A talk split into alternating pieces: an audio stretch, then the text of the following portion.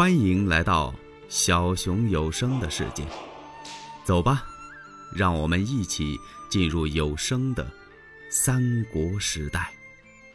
自从张辽上土山说话之后啊，曹操这心眼儿啊就在嗓子眼这悬着，他不知道张文远能不能说得动关公。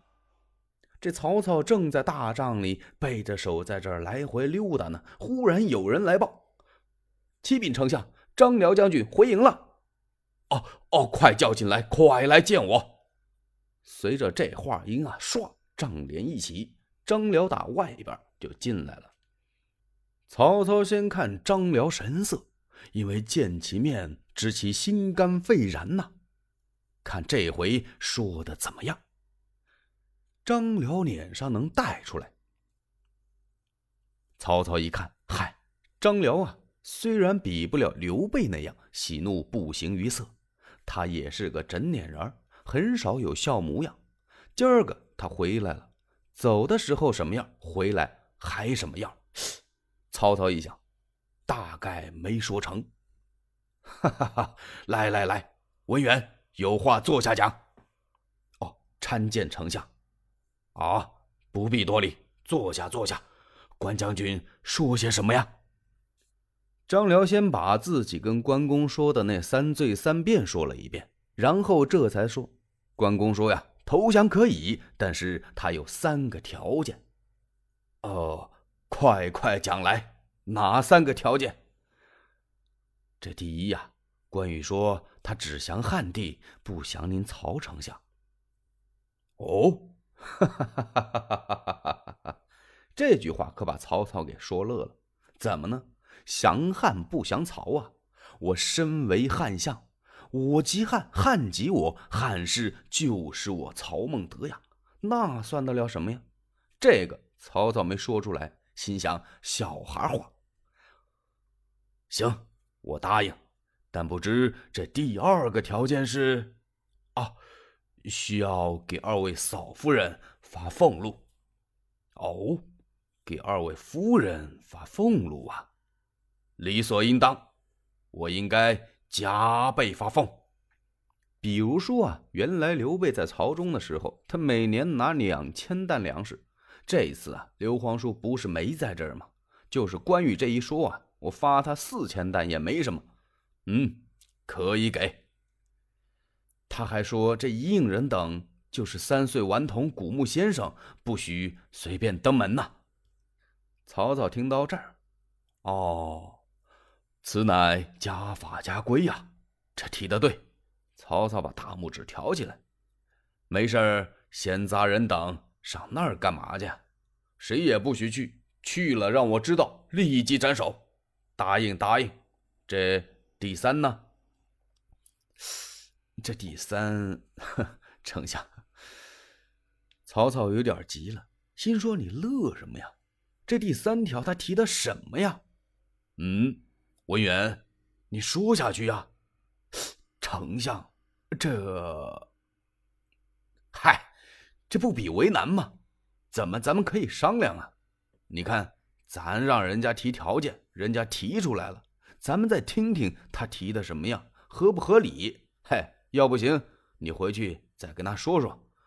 关羽，我想他提不出别的来。第三呢，也就是什么多要金银。嗯，还是什么别的事儿？大概就这些了吧。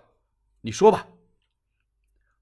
啊，丞相，这第三呐，关将军说，只要他探听到皇叔的下落，怎么样？啊，他就辞别您，去投刘皇叔。其他的都可以，唯独这个嘛，哼，这个不成，不成。我费这么大力气，我为收降关羽，我是要他保护我呀。怎么着？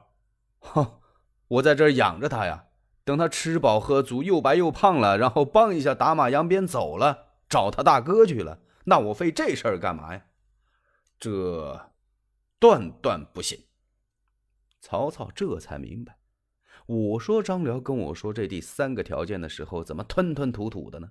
感情是这么挡着事儿。张辽啊，也预料到了。曹操听到这事儿啊，非急不可，搁谁呀也不能答应这条件。可是呢，这不答应不行啊，不答应关公降不了啊。张辽早已打定主意了，他要劝说曹操：“哎，丞相，您不必过急嘛。哎，文远，他这事儿不能不着急呀。你想想。”咱们能办这傻事吗？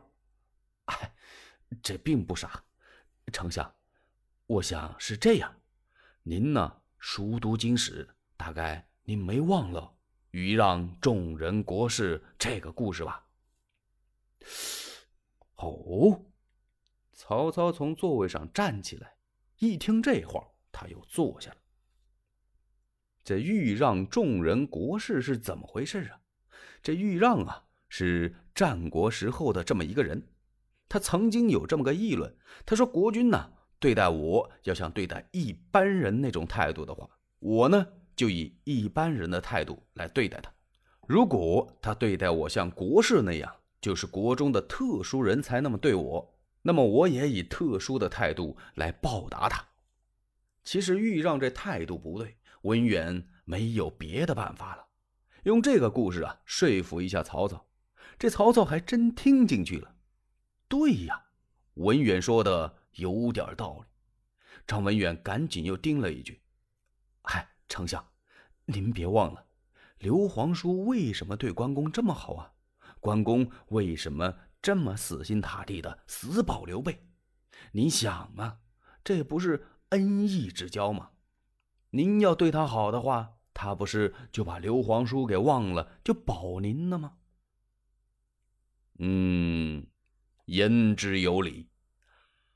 文远呐，行，这三个条件我全都答应了。你立刻回复云长。哦，遵令。文远高高兴兴的又回来了。关公一看张辽办事还真麻利呀，去得快，回来的也迅速。到了跟前，给关公施了一礼。关将军。文远将军，曹丞相可曾答应关某三约呀？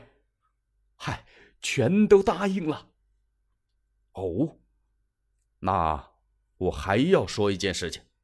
哦，不知关将军还有何事啊？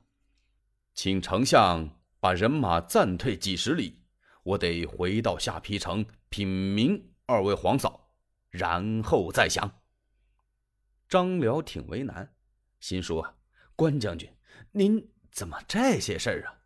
这三个条件，丞相全答应了。您知道我费了多大的劲儿啊？您这还得到下邳城去跟嫂子商量。如果您要请示皇叔，这还行，本当不答应。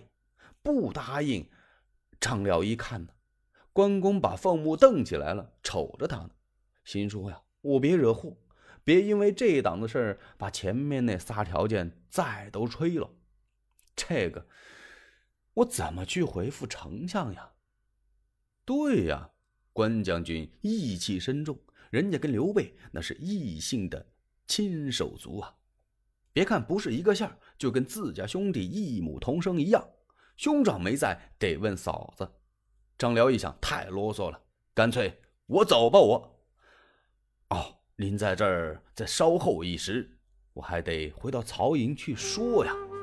欲知后事如何，且听下回分解。喜欢小熊的话，请点赞、订阅、加关注，你们的支持是小熊最大的动力。